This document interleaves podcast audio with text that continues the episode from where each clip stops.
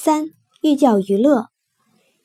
艺术审美教育作用的第三个特点是寓教于乐，这就是强调应当把思想教育融合到艺术审美娱乐之中。古罗马文艺理论家赫拉斯在诗意中提到有关诗的作用的一个重要观点，他提出艺术应当寓教于乐，既劝喻读者，又使他喜爱，才能符合众望。赫拉斯第一次提出了寓教于乐的原则。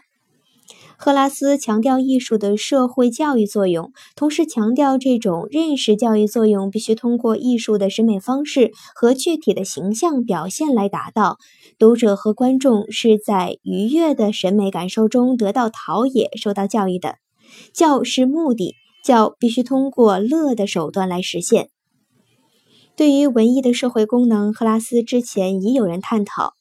柏拉图主张诗人要创作颂神和赞美好人的作品，培养人们高尚优美的性格；但对那些将英雄描写成平民的作家、艺术家，则抱敌视态度，声称他们伤风败俗，欲将其逐出理想国。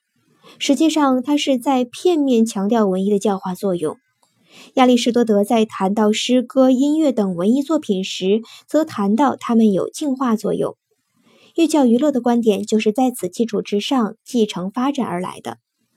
寓教于乐思想对18世纪启蒙运动以及古典主义的艺术理论和艺术创作产生深远影响，至今仍是衡量艺术作品优劣的标准之一。